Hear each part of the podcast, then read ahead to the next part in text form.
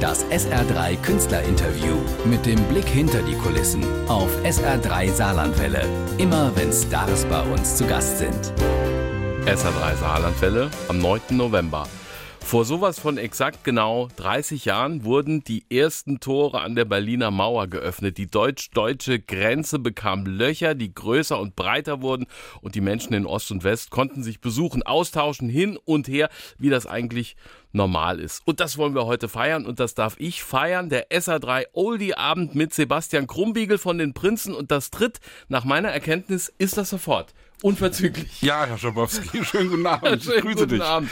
Mensch, äh, jetzt sind wir äh, irgendwie schon Zeitzeugen. Das kennt man eigentlich nur von Guido Knopp-Dokus, wo das irgendwie Kreise sind, die von früher erzählen. Ja, Aber Opa wir erzählt vom Krieg. jetzt. Es ist wirklich irgendwie ein bisschen so, es ist echt schräg. Und wenn ich mir überlege, dass das alles schon 30 Jahre her ist, es ist für mich unvorstellbar, ehrlich gesagt. Aber ja, lass uns drüber reden, wie das alles war. Und lass uns überhaupt über den 9. November reden. Ist ja ein Tag, der, äh, ist ja ein Datum, das mehrere Bedeutungen hat in unserer Geschichte. Genau, haben wir jetzt zwei Stunden Zeit. Erstmal will ich fragen, wie hast du damals in den 80ern äh, Musik gehört? Hast du auch Kassetten Ohren, aufgenommen? mit den Ohren. Das ja.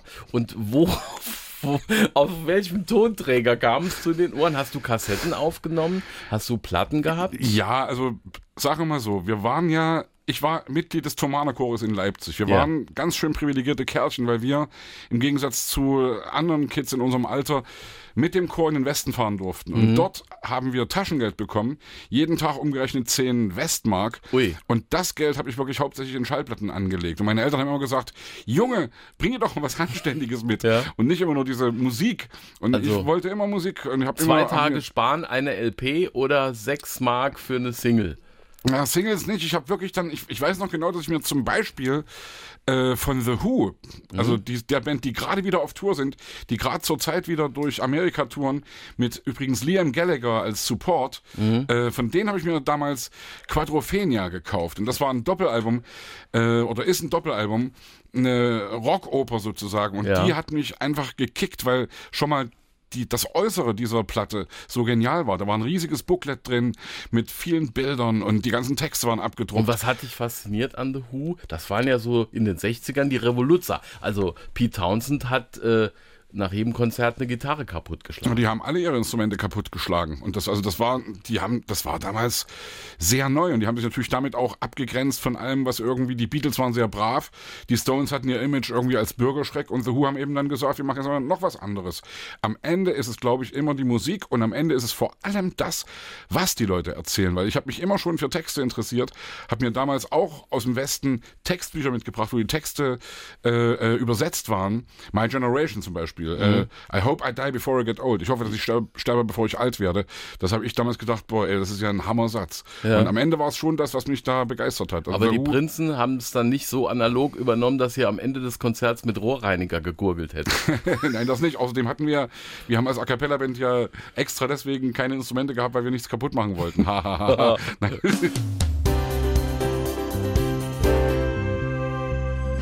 Lou Reed, Take a Walk on the Wild Side. Die Ostseite oder die Westseite. Sebastian Krumbiegel ist im Studio, der gesagt hat und erzählt hat durch den Thomaner Chor und äh, die Tatsache, dass du Weltreisen machen konntest. Musikalisch warst du dann ganz gut bestückt daheim Das mit war- das- Schallplatten. es war schon auf jeden Fall ein Privileg. Und wir waren da vorhin ja ein bisschen hängen geblieben. Natürlich war das auch so, dass sich der eine die Platte gekauft hat, der andere die Platte. Und dann wurde das natürlich überspielt. Klar. Wirklich auf Kassetten. Und Ja. die liefen dann eben hoch und runter. Und was man trotzdem auch noch gemacht hat, das weiß ich noch, äh, man hat sich Sachen auch aus dem Radio aufgenommen. Ja, also wenn, es gab, gab damals eine Sendung auf Bayern 3, glaube ich, Pop nach 8 mit Thomas Gottschalk. Mit Thomas Gottschalk, ja. Und die haben wir in Leipzig empfangen können und haben dann wirklich abends mit Kassettenrekorder vor dem Lautsprecher gehangen und haben das Ding dann wirklich äh, aufgenommen und haben uns immer geärgert, wenn jemand reingequatscht hat. Ja? Also wenn er da irgendwie in, was, was da eben gerade aktuell war, ich weiß nicht, Ja. haben noch eine Ansage im Kopf. Äh, Kate Bush war damals gerade, hatte die Platte hier Wuthering Heights, äh, hatte sie draußen und äh, sagte er dann irgendwie, das war wie ein Kusch von Kate Bush, sagte Gottschalk. Ja. Und hat das genau irgendwie in das Outro oder das Intro reingequatscht und gedacht, Mensch, warum hast du jetzt hier reingelabert? Das in ist meine so schöne schön. Musik, ja. Weil es war bei mir genau Ja, ja, Ich saß ja auch mit der Kassette und äh, dann wollte man natürlich alles pur haben, Ja. damit man es wieder spulen kann und, und hören kann. Jetzt hast du ja den lieben langen Tag bei den Thomanern dich mit Björn Sebastian Bach beschäftigen müssen und wirklich auch schwierigen Chorpassagen.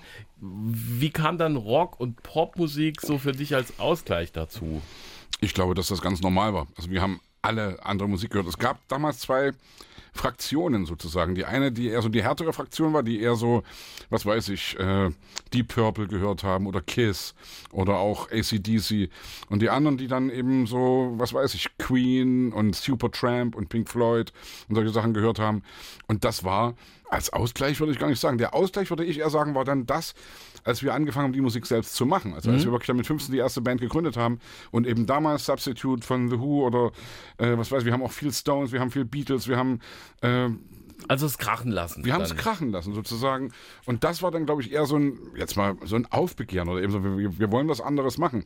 Und was wir damals gelernt haben in dem Chor, also wirklich Bach zu singen. Und du hast gerade gesagt, singen müssen. Im Mhm. Nachhinein sehe ich das wirklich als eine großartige Ausbildung an, die wir da wirklich hatten. Wir haben, also ich kann das heute alles noch auswendig. Mhm. Weil. Harmonielehre und welche Tonart und Tonartwechsel, das kann man da besser? Man hört auf jeden Fall alles. Also ich, ich glaube, auch die Prinzen, wenn wir heute zusammen Musik machen, das können wir deswegen so machen und ohne Instrumente zusammen singen, ist ja doch irgendwie ein Ding, das nicht jeder so kann. Und das können wir deswegen, weil wir es als Kinder gemacht haben. Jeden Tag zwei Stunden lang. Und deswegen ist das dann irgendwie drin, du äh, verlernst sowas nicht. 30 Jahre Mauerfall im SR3 Oldie Abend Spezial. Kurze Klammer auf, Bayern hat 4 zu 0 gegen Dortmund gewonnen. Klammer zu. Ja. Ist ja erst Anfang der Saison. Ja, genau, quasi, genau, ne? ja. Genau. Beim nächsten Mal gewinnen die anderen. Ja, prima. Spitzensprüche, ey. Sebastian, die, ähm, die Konzerte an der Mauer, das war so eins. Und du hast gesagt, da hat man im Osten schon mitgehört. Man wusste auch von Michael Jackson Konzerten, da hat man noch eine eigene PA in die andere Richtung Ja, Äh, schießen lassen, damit äh, man das da hören kann. Wie war das mit, mit der Westmusik? Wie wichtig war die? Bevor wir nachher auf Udo Lindenberg kommen, der da schon so einer war, der die Tür mit eingetreten hat. Natürlich haben wir uns immer von dieser Musik inspirieren lassen. Also ich muss ganz ehrlich sagen, ich habe bis Mitte der 80er Jahre eigentlich wirklich keine Ostmusik gehört, weil es mich einfach nicht gekickt hat. Mich hat das wirklich nicht, wirklich echt berührt. So, mich haben dann, im, mich hat die Sprache nicht äh, äh, berührt. Und das lag garantiert auch daran, dass die Sprache von äh, ostdeutscher Musik dadurch, dass man nicht alles sagen durfte in den Texten, wurden diese Dinge oft umschrieben und wurden diese Dinge oft poetisch verklausuliert und eben um die Ecke erzählt. Und ich war immer mehr der Freund von direkter Sprache und ich habe immer mehr, ich habe, was weiß ich, ich habe wirklich viel Lindenberg gehört. Ich habe viel Tonsteine Scherben, irgendwie Rio Reiser gehört. Und wenn ich deutschsprachige Musik gehört habe, dann habe ich das mit ostdeutscher Musik erst gemacht, dann als solche Bands wie Panko oder Rockhaus kamen, was dir bestimmt gar nicht viel sagt. Ihr kennt ja hier, glaube ich, nur City mehr oder weniger Genau, und ein das lange Karat. Geigenlied äh, Genau. am Fenster. Genau. Ja. Und das finde ich auch natürlich, ich finde das heute äh, Ja. rückblickend auch schön, aber mich hat das damals nie wirklich berührt, kann das Mhm. ehrlich sagen. Und natürlich haben wir uns dann durch Westmusik inspirieren lassen. Ich bin großer Queen-Fan, ich war schon damals riesen Queen-Fan, ich habe Queen leider niemals live sehen können. Hast du gesehen, Ja, ja? einmal. Wo? In Mannheim. Und Das war das ein geiles Konzert? War das Absolut. tolles, ja? Ist ja es, es, also es gab für mich eine Gelegenheit, hätte es theoretisch gegeben, Queen live zu sehen. Und zwar war das, da gab's, gibt's auch eine Platte, Budapest 1986. Ja. Und Kommt auch immer mal im Fernsehen. Genau, genau. Und das war, war natürlich eigentlich schon nach der Hochzeit, für, nach der Zeit, die mich so gekickt hat mit Queen, also mit Bohemian Rhapsody, We Are the Champions, Somebody to Love, Mhm. diese Sachen. Und zu dem Konzert in äh, 86 in Budapest konnte ich nicht, weil ich da bei der Armee war, weil ich Mhm. anderthalb Jahre bei der, und das hat mich so geärgert, weil ich wäre da garantiert hingefahren, weil ich so ein Fan war, ja. Das kommt ja immer im Fernsehen. Da hat er ein Lied auf Ungarisch gesungen. Genau. Und der, der, das ganze Stadion ist ausgerastet. Sebastian erzählt gerade, Thema einer Strafarbeit. Ja, ich, ich hatte, hatte damals im Internat des Thomanerchores in der neunten Klasse oder in der zehnten Klasse einen Hausarrest bekommen, weil ich beim Rauchen erwischt worden war, ja. Und da muss man dann eben theoretisch immer irgendwelche Hausarbeiten machen, muss irgendwie Zimmer sauber machen, irgendwie Kofferboden kehren.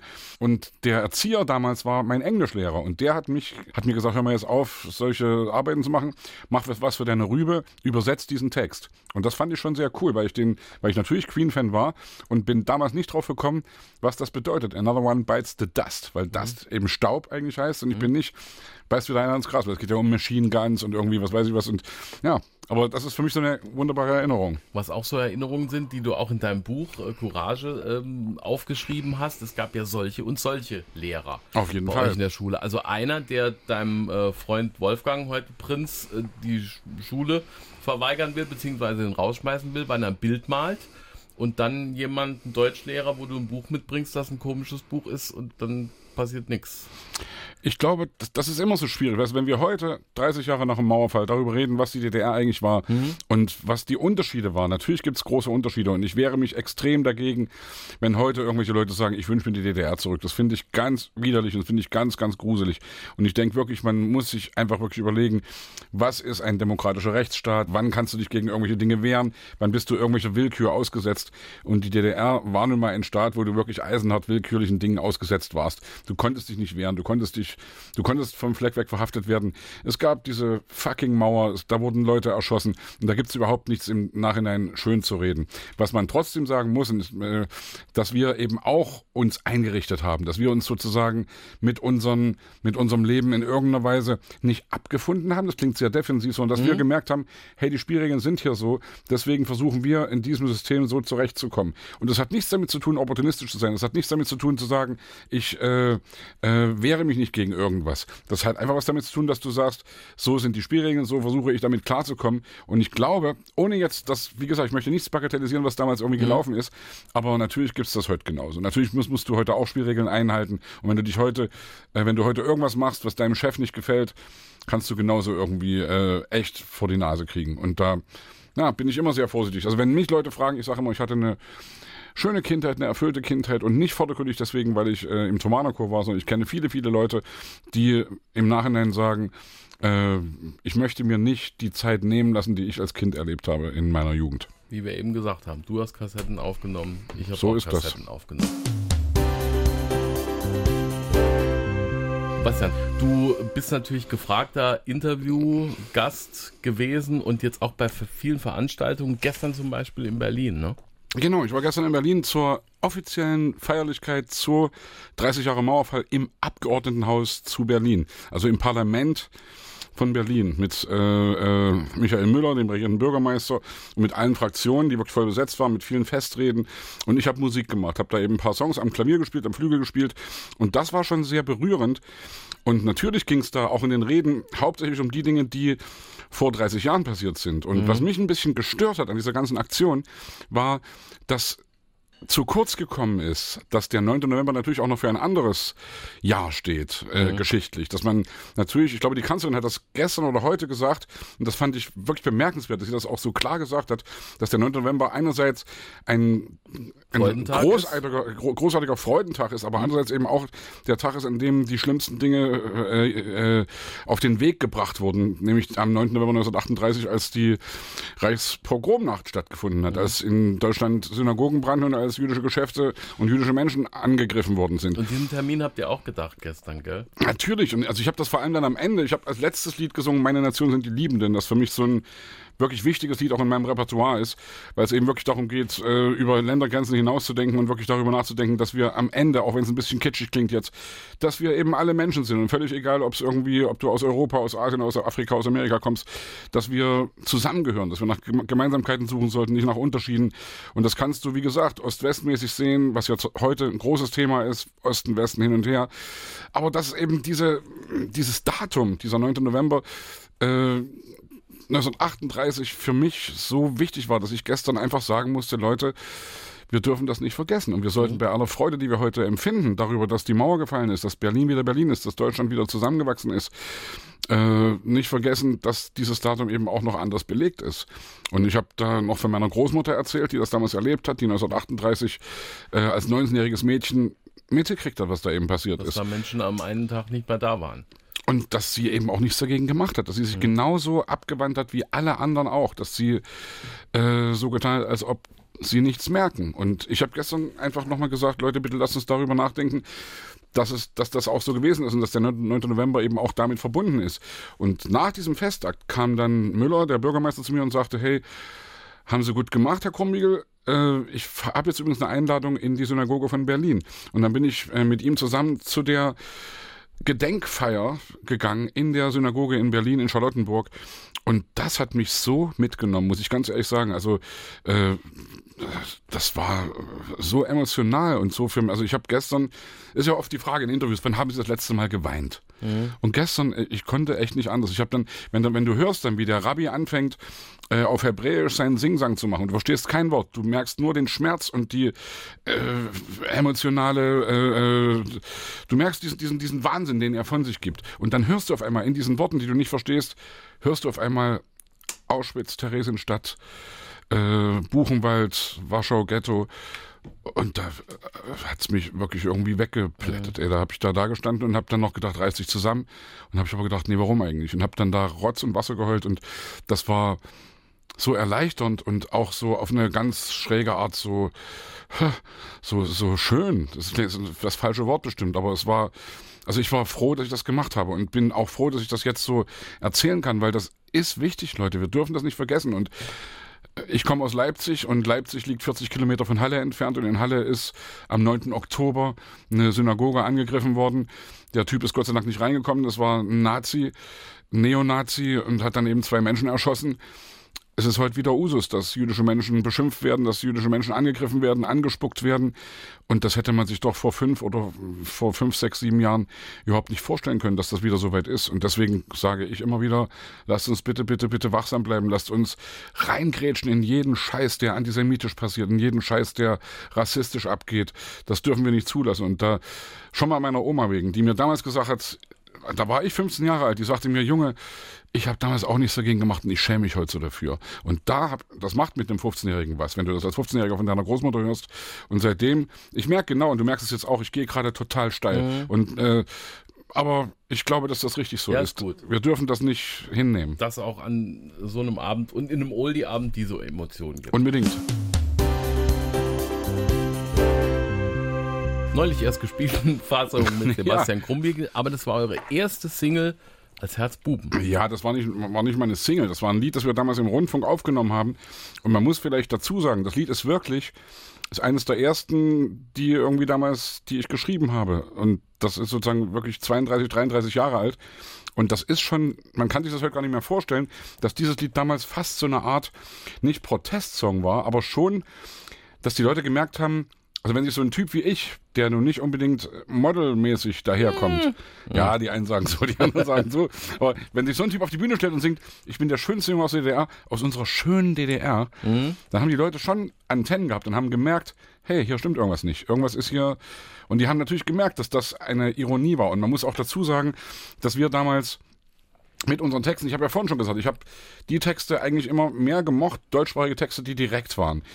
Äh, das konnten wir eben nicht so. Wir konnten nicht singen, Honecker ist ein Arsch, wir konnten nicht singen, irgendwie die Mauer muss weg. Da wären wir sofort irgendwie verboten Klar. worden, ja.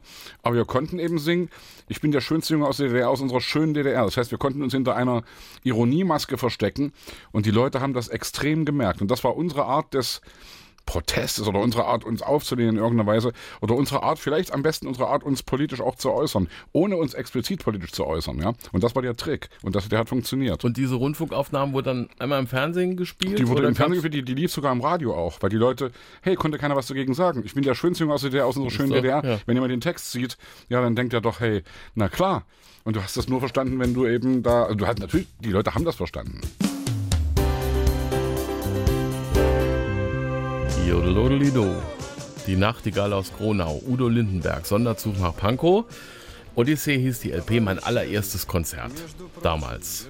Und du bist auch Udo-Fan gefühlt seit ewig. Seit ich denken kann. Also wirklich, ich weiß noch genau, meine Eltern hatten irgendwann mal eine Kassette damals, 1975 oder so, äh, mit, die hieß Starke Lieder, mit allen mhm. möglichen äh, deutschen Interpreten. Reinhard May, Ulrich Roski, äh, ich weiß gar nicht, wer da noch alles dabei war, und eben auch Lindenberg. Und da war hoch im Norden dabei. Und das habe ich mir angehört Single. und fand das schon irgendwie cool. Und das hat mich eben, ich komme wieder dazu, von der Sprache her. Das war eine klare Sprache. Der hat irgendwie Geschichten erzählt und es hat mich gekickt. Und was wir gerade gehört haben, so so nach Pankow, war schon ein Lied, das im Osten jeder kannte. Also logischerweise, weil das war so lustig und so, so, so, so charmant respektlos gegenüber Honecker, dass das natürlich alle haben sich darüber amüsiert und jede Oma und jedes Kind hat irgendwie gewusst, wer Udo Lindenberg ist.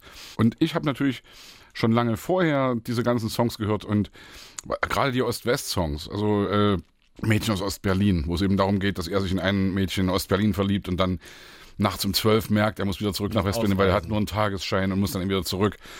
Oder, das wollen wir glaube ich jetzt gleich spielen, Rock'n'Roll Arena in Jena. Ganz kurzes Lied. Das ist ein ganz kurzes Ding, aber das ist ein Ding, was mir, was sich mir so ins Herz gegraben hat, weil als ich das das erste Mal gehört habe, habe ich echt gedacht, ey, der meint ja mich, der, der singt das genau für mich.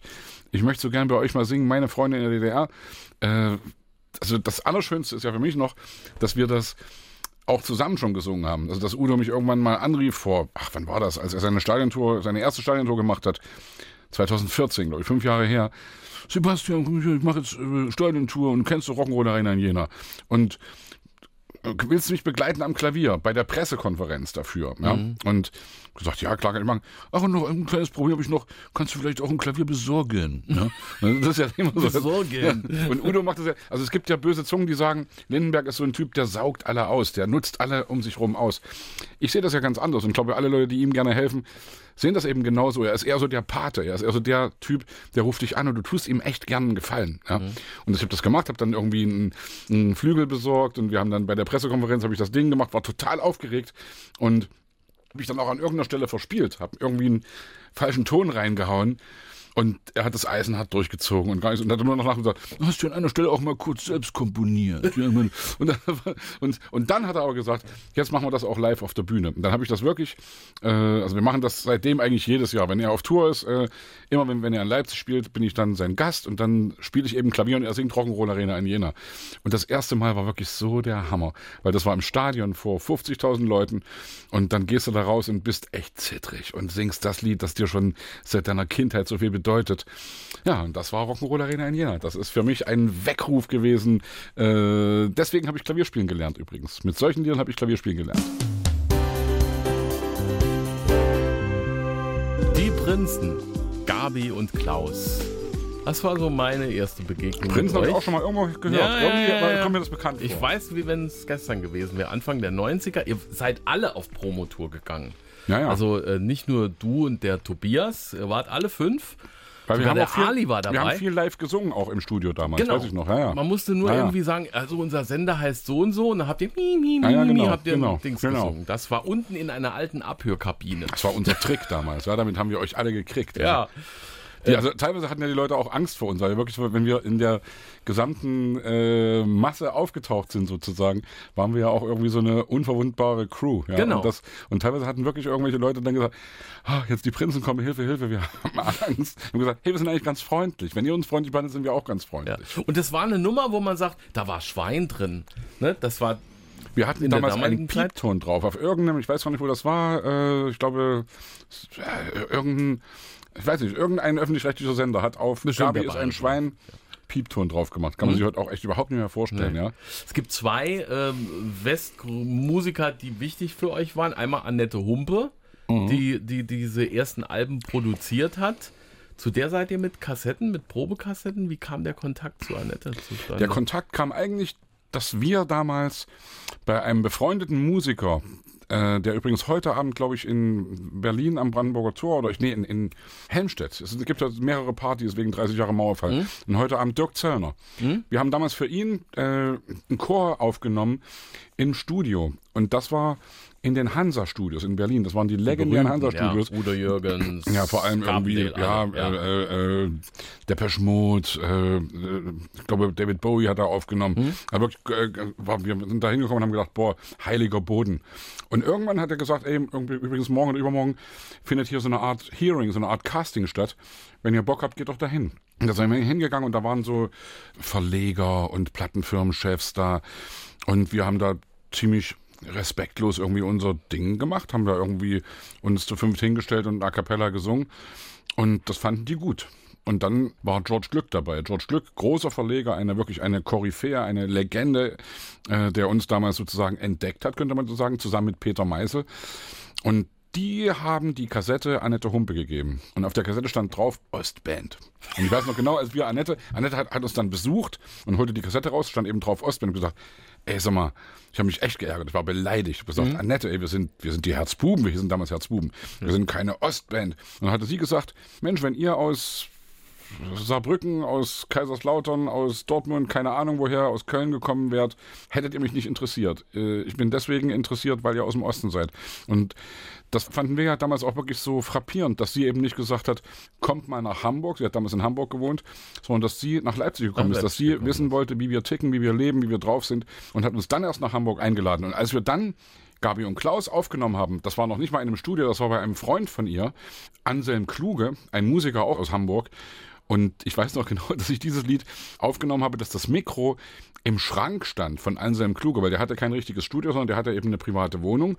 Und im Schlafzimmer bei ihm war der Sound eben am besten zum Einsingen. Und da habe ich sozusagen, das Mikro wurde vor den geöffneten Schrank Dass du in den an Stoff seine Hemden, so Ich habe in den Stoff reingesungen und ja. habe sozusagen äh, vor die gebügelten Hemden von Anselm Kluge, Gabi und Klaus reingesungen. Das ist für mich so eine herrliche Erinnerung, wenn ich das Lied heute höre. Übrigens auch Stimme natürlich echt noch echt jung, ne? Oh ja. Ja, aber ein junger Mensch hat gesungen. Die Scorpions und Wind of Change eigentlich auch so ein Wendelied, aber es kam erst 90 raus. Ja, und natürlich ist das so ein, äh, das ist sozusagen ein unvermeidbares Lied. Ja. Ich, wund, ich wundere mich ja, ob du heute Abend, spielst du auch noch Freiheit von Westernhagen? Hatte ich nicht vor, kann ich also noch nee, Also du, nein, ich denke nur, es gibt so ein paar Sachen, die irgendwie ja. sozusagen, an denen man nicht vorbeikommt, ja. Und es gibt auch Sachen, die man nicht vergisst. Also wenn ich dich jetzt frage, was hast du am 13. Januar 1987 gemacht, sagst du, weiß ich nicht ja. mehr. Wenn ich frage, was war am 9. November 89, ich weiß es und du, weiß was im. Theater weiß ich genau, jetzt. Genau, ich war im, im Kabarett. Hm? Im Kabarett. Und das Lustige war, das, das Schräge ist übrigens auch, dass man, dass ich das natürlich jetzt schon zum tausendsten Mal erzähle, erzähle mhm. und dass ich dann auch immer nicht so genau weiß, was jetzt wirklich die Wahrheit ist. Ja. ja. Und dass man sich immer so ein kleines bisschen noch dazu dichtet oder noch ein kleines Detail mit einflechtet. Also, also lange Rede, kurzer Sinn, ich war im Kabarett, im Kabarett war damals äh, das Fernsehen dabei, das DDR-Fernsehen, das damals schon nicht mehr DDR-Fernsehen hieß, sondern Deutscher Fernsehfunk, weil die Zeit, muss man auch dazu sagen, in diesen Wochen nach dem, vor allem nach dem 9. Oktober, nach der legendären Demonstration in Leipzig, wo alle gedacht haben, heute passiert das, was auf dem Platz des himmlischen Friedens passiert ist und mhm. wo es eben friedlich geblieben ist. Dieser eine Monat zwischen 9. Oktober und 9. Dezember, das war äh, eigentlich die Zeit, in der wirklich alles möglich war, in der irgendwie runde Tische stattgefunden haben, in der die Leute miteinander geredet haben. Jeder sprach über Politik, jeder sprach über die Zukunft, jeder sprach über das, was passiert. Keiner hat damit gerechnet, dass die Mauer fällt. Aber in dieser Zeit war eben wirklich irgendwie war alles möglich. Und in, an dem 9. November, an dem Abend, war ich im Kabarett, das Fernsehen war dabei und hat sozusagen damit aufgeräumt, dass Kabarett, politisches Kabarett im Osten keine Nischenkultur mehr ist. Weil es durfte nie im Fernsehen stattfinden. An dem Abend war das Fernsehen Fernsehen da. Und wir haben uns noch gefragt, hey, wenn das dann irgendwie in drei, vier Wochen gesendet wird, ist das noch aktuell, gerade mhm. in dieser schnelllebigen Zeit? Und dann war eben irgendwann, ey, habt ihr gehört, was in Berlin gerade abgeht? Da kam einer rein oder danach? Das weiß ich eben nicht mehr so genau. Mhm. Äh, angeblich, also äh, es gibt eine Kabarettistin, Manon Strachey, und die habe ich jetzt irgendwann mal in einer Talkshow gesehen, und die erzählte, dass ich reingekommen sei und gesagt habe, mhm. wisst ihr eigentlich, was in Berlin passiert ist? Ehrlich gesagt, ich weiß es nicht mehr genau, was da wirklich war. Also es ist vielleicht auch egal. Irgendwie hat es auf jeden Fall die Runde gemacht und da war natürlich die Frage, ob das, was gerade politisch auf der Bühne stattfindet mhm. an dem Abend, in fünf, sechs Wochen noch aktuell ist. Aber obsolet. es ist irgendwie cool, weil ich musste auch nachrecherchieren. Ich war im Kino ja. und habe jahrelang, jahrzehntelang erzählt, ich war in Zurück in die Zukunft Teil 3. Und da lief der noch gar nicht. Ah, ja, ich habe okay. jetzt geguckt, es, es, war jetzt wohl ein anderer, es war Erik der Wikinger. Und danach sind wir ein Trinken gegangen in eine Kneipe. In daran liegt's, daran liegt's, sage ich dir. Das daran könnte sein. Aber in dieser Kneipe, in dieser Kneipe lief immer Radio. Ah, ja. Und auf einmal war da keine Musik mehr zu hören, die haben alle gequatscht und sagen, was labern die da im naja. Radio alles? Und naja. dann kamen so Begriffe geflogen wie Checkpoint Charlie mhm. und Berlin und dann denkt man, was ist denn hier passiert? Und da sind wir alle heim vors Fernsehen und die Nacht war äh, naja. auf der Couch zu gucken. City Wand an Wand. Und das ist toll, dass so ein Gast wie Sebastian Krumbiegel da ist. Dann hört man auch mal andere Songs und nicht das lange am Fenster, sondern Wand an Wand, was auch Mauer an Mauer es ist schon könnte. wirklich schräg. Ich habe das gerade wieder gedacht, weil diese Platte, die die damals rausgebracht haben, ich glaube, das war 88. Da waren Texte drauf, wo wir alle gedacht haben, boah, ey, wie ist denn das durch die Zensur gekommen? Also, das ist ein Lied, der Text von diesem Lied eben, mein Bett steht 20 Zentimeter neben deinem, meine Lampe könnte gut bis in dein Zimmer scheinen. Ich höre dich wie aus einem anderen Land. Da geht's eigentlich wirklich um die Mauer, da geht's mhm. eigentlich um West-Berlin. Und das haben wir damals auch so verstanden und so gehört. Und ich glaube, der Trick war damals oft der von vielen Bands, die Dinge mussten ja alle zur Abnahme vorgelegt werden, irgendwelchen Kommissionen, ob die Texte eben wirklich sozusagen auch im Radio gespielt werden dürfen, dass man wirklich ein paar eisenharte Dinge eingebaut hat, von denen man wirklich genau weiß, die werden sowieso verboten. Da kommt sofort einer und sagt, boah, das, das trauen die sich, nee, wird nicht gemacht. Aber dass dann eben ein paar andere Sachen drin gelassen werden, die dann eben durchkommen. Das war ein bisschen der Trick. Ich finde das heute immer noch faszinierend. Mhm. Und jetzt sind wir wieder total in der Vergangenheit, aber am Ende reden wir heute eben über die Vergangenheit. Am Ende reden wir heute eben darüber, ja, was ja, war vor 30 Jahren. Ja, das ist ein Song, den ich jetzt zum ersten Mal gehört habe und sage, hey, ist klasse. Ja. Das, ähm, hatte ich bisher nicht auf dem Schirm. Ähm, es wird, und es wird jetzt weltweit geschrieben über dieses Datum, 30 Jahre Mauerfall, es wird auch Bruce Springsteen ein gewisser Anteil daran zugesprochen. Da gab es am 19. Ich war Juli, dabei. 88? Ich war da, ja. Wow. Riesenkonzert in Ostberlin. Angeblich sollen es wohl irgendwie, weiß ich nicht, 250.000 genau. Leute gewesen sein. Also 160.000 reguläre Tickets ja. und 100.000 kamen extra. Ja, ja.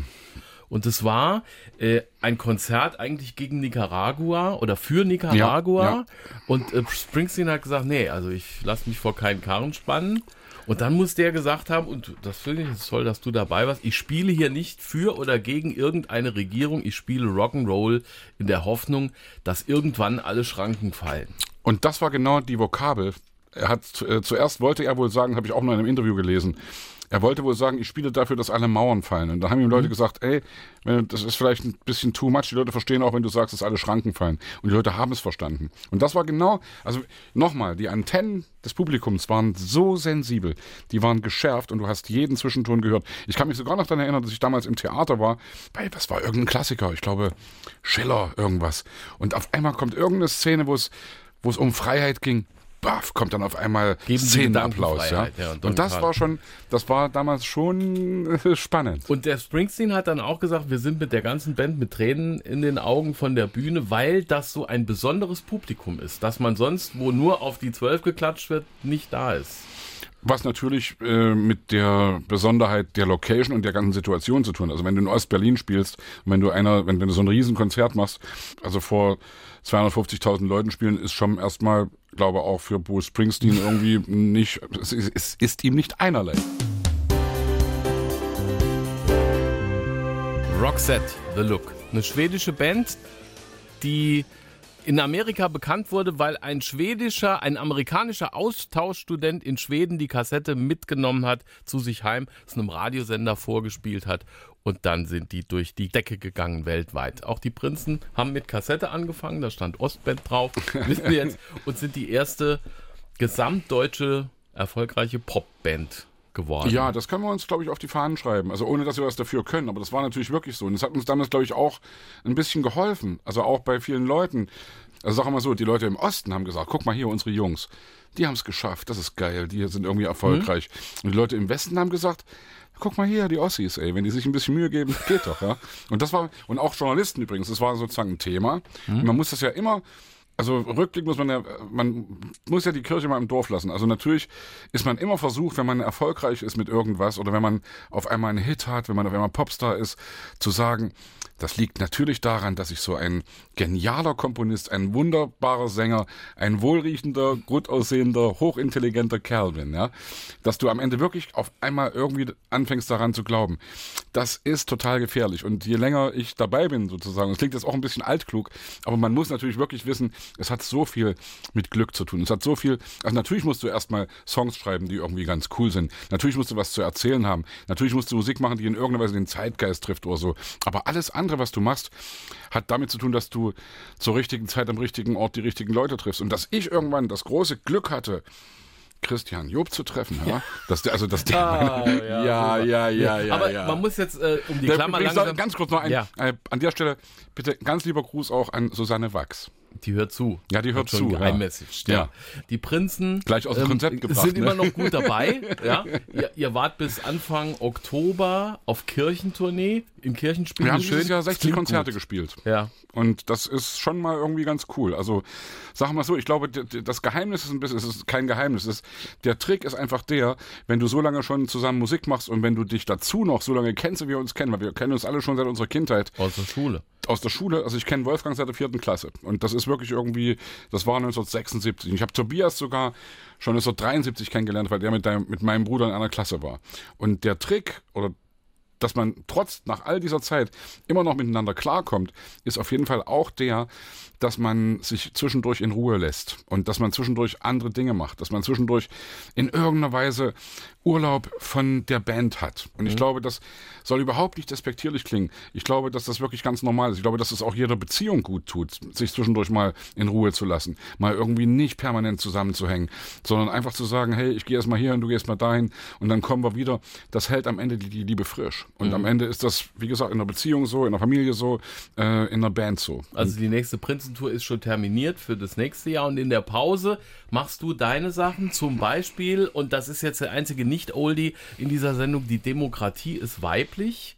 Ein toller Song mit E-Piano gespielt und als Video, äh, ja, Das Video, Promi-Dichte XXL.